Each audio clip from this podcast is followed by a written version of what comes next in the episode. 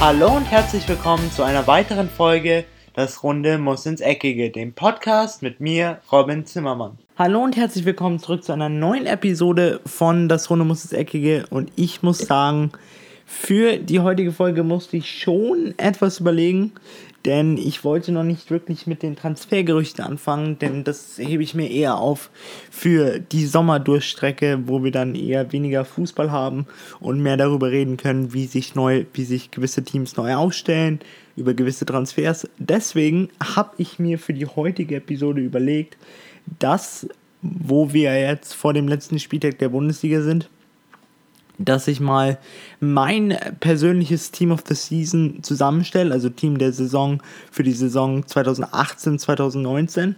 Und vorab möchte ich gleich schon mal andeuten, dass dieses Team of the Season nicht so ein klassisches ist mit so diesen ganz großen Namen und so diesen Klassikern, die sowieso immer drin sind, sondern ich habe mich eher mal darauf beschränkt, dass ich mal den Jüngeren ein bisschen mehr Rampenlicht geben möchte, denn es gab doch in dieser Saison sehr viele junge die gezeigt haben, wie gut sie denn doch sind und auch viele Junge, die sich ins Rampenlicht oder in die Aufmerksamkeit von sehr großen Clubs wie zum Beispiel dem FC Bayern oder dem FC Barcelona gespielt haben. Deswegen hier mein Team of the Season für die Saison 2018-2019. Die erste Position, also ich werde das Ganze in einem 4-2-3-1 aufstellen. Die erste Position ist natürlich jedoch der Torhüter. Und hier gab es für mich eigentlich nur eine Option und zwar war das Jan Sommer. Denn er war für mich, was die Hinrunde angeht, der definitiv stärkste Keeper in der Bundesliga. Auch unter den Top 5 Keepern der Welt, meiner Meinung nach. In der Rückrunde zwar etwas nachgelassen, trotzdem kann sich Gladbach noch bei ihm bedanken, dass sie zumindest dank ihm noch die Punkte geholt haben, die sie geholt haben. Denn er hat wirklich in dieser Saison gezeigt, was für ein unglaublich guter Keeper ist. Und es würde mich nicht wundern, wenn Gladbach es sehr, sehr schwer fallen würde, in der kommenden Transferphase ihn zu halten. Dann kommen wir zur Rechtsverteidigerposition. Hier, auch hier für mich nur eine Option und zwar Joshua Kimmich, denn er ist für mich jetzt seit zwei Jahren oder insbesondere seit diesem Jahr wirklich der beste Rechtsverteidiger der Welt. Ich sage das so, für mich gibt es da keine Konkurrenz, sei es jetzt Dani Carvajal, Trent Alexander-Arnold, sind für mich nicht auf dem Niveau, auf dem Joshua Kimmich ist. Was mich vor allen Dingen bei Joshua Kimmich so sehr beeindruckt, ist eben die Tatsache, dass er offensiv so unfassbar stark ist mit den meisten Vorlagen eines Verteidigers in dieser Bundesliga-Saison und auch den meisten Vorlagen eines Verteidigers, was alle Wettbewerbe angeht, in Europa. Deswegen für mich auf jeden Fall ein verdienter Platz im Team of the Season der Bundesliga, sowohl offensiv als auch defensiv. In der Innenverteidigung habe ich mir zwei Leute ausgesucht. Einer von dem FC Bayern München und einer von Borussia Dortmund. Zum einen haben wir auf der einen Seite Niklas Süle. Für mich hat er in dieser Saison gezeigt, dass er die Nase klar vor Jerome Boateng und auch Mats Hummels äh, hat was die Konkurrenz beim FC Bayern angeht, denn einfach seine physische Präsenz gepaart mit seiner Schnelligkeit und seiner Spielintelligenz macht ihn zu dem perfekten Innenverteidiger für den FC Bayern und ich gehe auch mal stark davon aus, egal wen der FC Bayern noch verpflichtet, er wird auf jeden Fall nächste Saison weiterhin Stammverteidiger sein. Dann sein Partner in der Innenverteidigung ist für mich Manuel Akanji, denn seit seinem Transfer zu Borussia Dortmund hat er sich immer wieder stetig gesteigert und trotz, dass er in dieser Saison teilweise mit Verletzungen aussetzen musste, immer wenn er da war, war er wirklich ein Weltklasse-Innenverteidiger und hat diese junge Mannschaft auch von hinten raus sehr gut gepusht und sehr gut zusammengehalten. Auch mit seiner Zweikampfquote wirklich beeindruckend. Deswegen für mich ebenfalls hier ein verdienter Platz im Team of the Season. Auf der Linksverteidigerposition habe ich so das Gefühl, dass das die erste kontroverse Position sein könnte. Denn hier habe ich mich nicht für Akraf Hakimi entschieden. Aus dem eigentlichen Grund, dass er eben für mich in der, insbesondere in der Rückrunde, gar nicht mehr stabil war und wirklich nicht mehr der Akraf Hakimi, den wir noch in der Hinrunde gesehen haben. Deswegen habe ich mich auf der Linksverteidigerposition für Roussillon von Wolfsburg entschieden, denn er hat insbesondere mit den Wölfen gezeigt, was nach der Hinrunde und auch am Ende der Hinrunde alles möglich war, sowohl offensiv auch als, defen als auch defensiv für mich mehr als präsent und auch hier ebenfalls ein sehr verdienter Platz in dem Team of the Season, eben wegen seinen Offensiv- und auch seinen Defensivkünsten. Aber was ich bei ihm auch nochmal rausstellen möchte, ist seine Spielintelligenz. Das ist mir wirklich in den letzten Spielen extrem ins Auge gefallen, dass er was das Passspiel angeht und was das intelligente Passspiel und auch die intelligenten Laufwege nach vorne angeht, auf einem sehr hohen Niveau ist und sich da auch nochmal steigern kann und sich auch steigern wird. Deswegen eher ein ganz besonderes Talent in der Bundesliga, das man auf jeden Fall im Auge behalten sollte. Für mich, die Doppel 6 sind jetzt nicht zwei junge Spieler, aber es sind zwei Spieler, die zusammen für mich die beste Doppel 6 in dieser Saison gebildet haben. Und zwar ist es Delaney und Witzel, beide von Borussia Dortmund.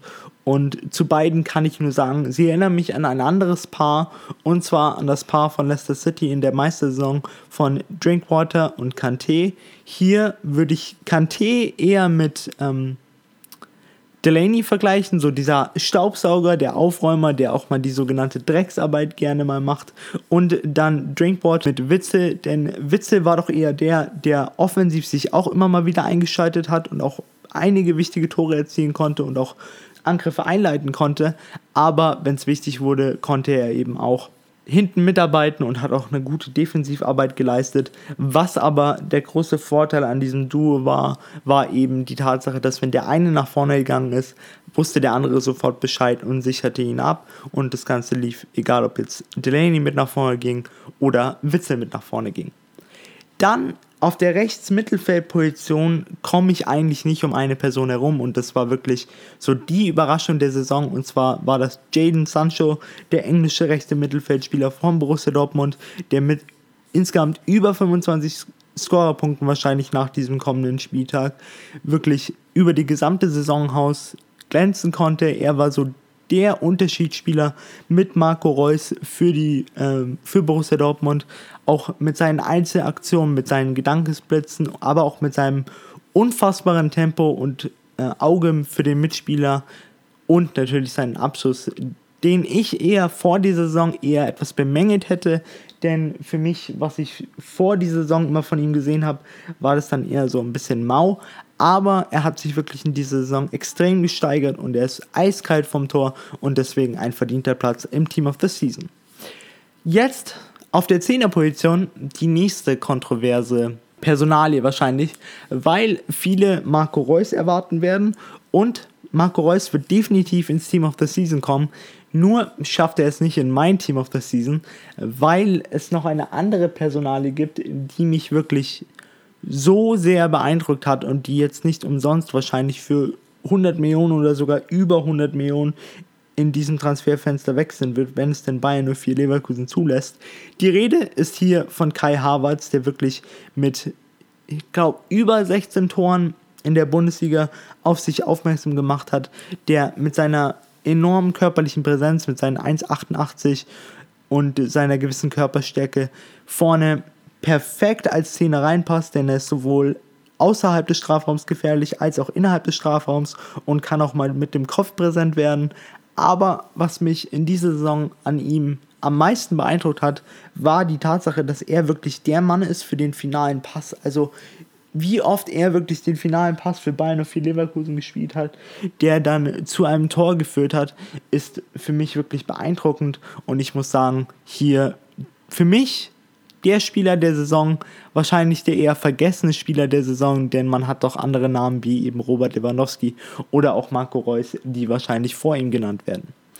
Auf der Linksmittelfeldposition haben wir dann einen Spieler vom FC Bayern München und zwar für mich Serge Gnabry, auch absolut verdient von Uli Hoeneß als die Überraschung der Saison betitelt, denn ich war doch eher so der Meinung, ja, er wird ein bisschen brauchen, bis er beim FC Bayern reinkommt.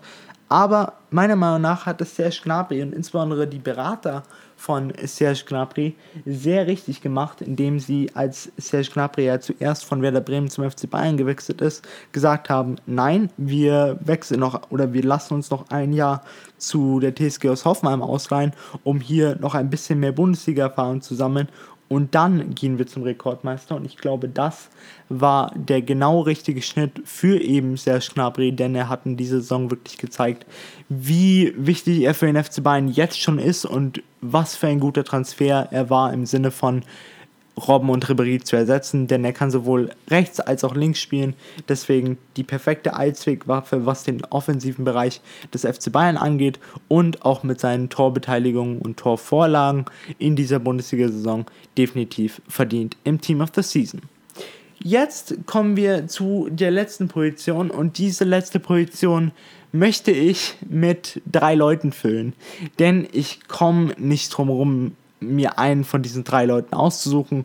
Für mich sind alle drei Weltklasse, zwei von Eintracht Frankfurt und einer vom FC Bayern München. Der eine vom FC Bayern München ist natürlich Robert Lewandowski, der wahrscheinlich auch dieses Jahr oder eigentlich zu 100% wieder Torschützenkönig werden wird.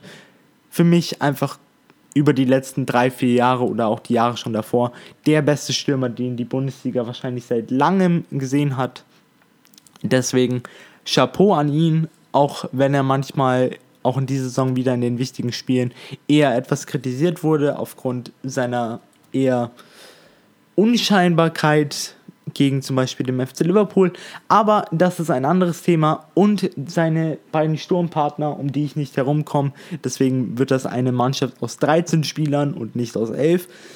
Äh, das sind natürlich Jovic und Sebastian Aller, denn für mich beide einfach das perfekte Duo in Frankfurt. Jovic mit der gewissen Schnelligkeit und auch der körperlichen Präsenz und auch dem sehr guten Abschluss. Aller mit der Größe im Strafraum, mit eben der Präsenz und auch mit dem eiskalten Abschluss.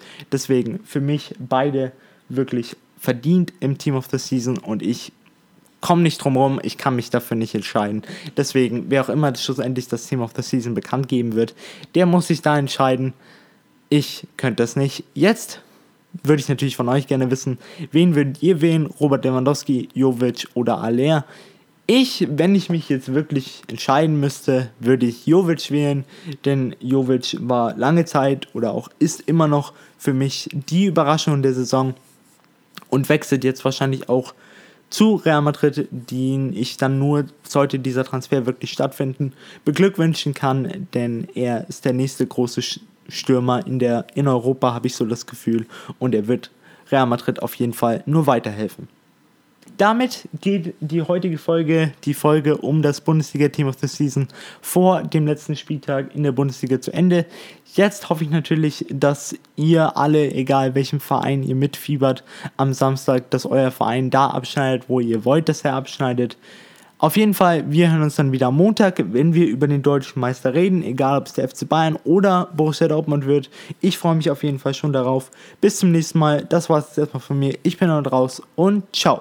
Und das war's auch schon wieder mit einer weiteren Folge Das Runde muss ins Eckige, dem Podcast, wo ihr alles rund um König Fußball kompakt auf die Ohren bekommt.